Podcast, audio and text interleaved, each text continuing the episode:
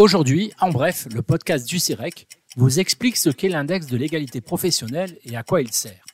Alors, ouvrez bien vos oreilles, sous peine d'être mis à l'index.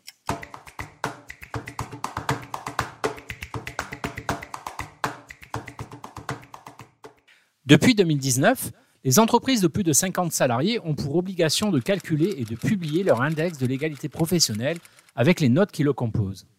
Il s'agit d'un outil qui mesure pour chaque entreprise le degré d'inégalité professionnelle entre hommes et femmes à travers l'évaluation de plusieurs indicateurs. Une étude du CEREC menée auprès d'une quarantaine d'établissements a permis de recueillir des premiers résultats. Si cet outil est vu comme une avancée dans le combat pour l'égalité professionnelle entre hommes et femmes, les entretiens recueillis mettent en évidence une construction parfois difficile et un usage inégal par les entreprises.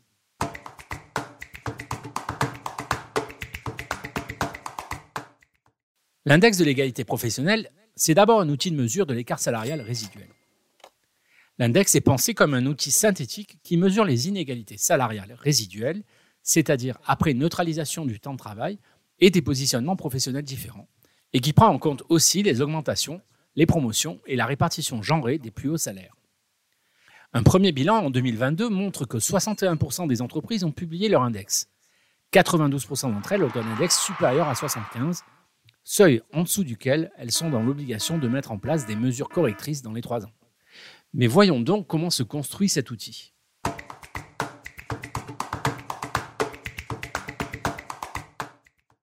L'index de l'égalité professionnelle est établi à travers l'évaluation de cinq indicateurs.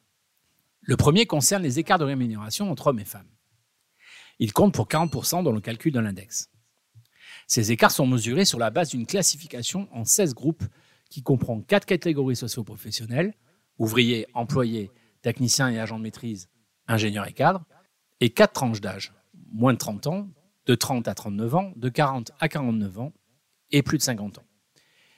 Ils peuvent donc regrouper des métiers très différents et donc non comparables. Les deux indicateurs suivants sont les écarts d'augmentation individuelle, qui comptent pour 20% de l'index, et les écarts de promotion, pour 15% de l'index.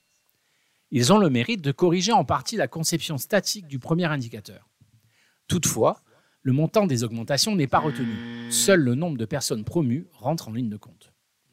Quatrième indicateur, le nombre de salariés augmenté au retour d'un congé de maternité qui compte pour 15% de l'index. Celui-ci contrôle le respect de la législation qui oblige au rattrapage salarial, mais qui laisse de côté les retards de carrière induits.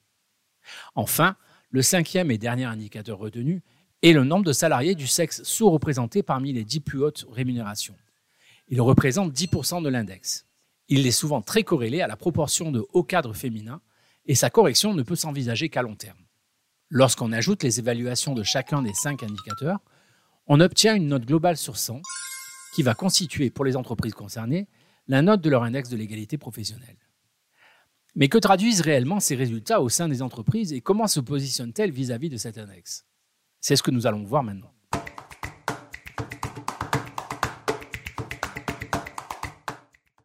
Pour un premier groupe d'entreprises, souvent de grande taille et déjà investi dans les problématiques sur l'égalité professionnelle, la valeur ajoutée de l'index est limitée, mais elle est reconnue. Ce sont d'ailleurs elles qui ont les meilleures notes. Un deuxième groupe de grandes entreprises reproche à l'index d'être trop incomplet et imprécis par rapport aux outils maison préexistants. Pour un troisième groupe d'entreprises qui s'intéressait peu à cette question, L'index constitue un outil de gestion qui préfigure une politique de réduction des inégalités. Enfin, le dernier groupe rassemble les plus petites entreprises qui, elles, n'y voient qu'une tâche administrative supplémentaire à effectuer.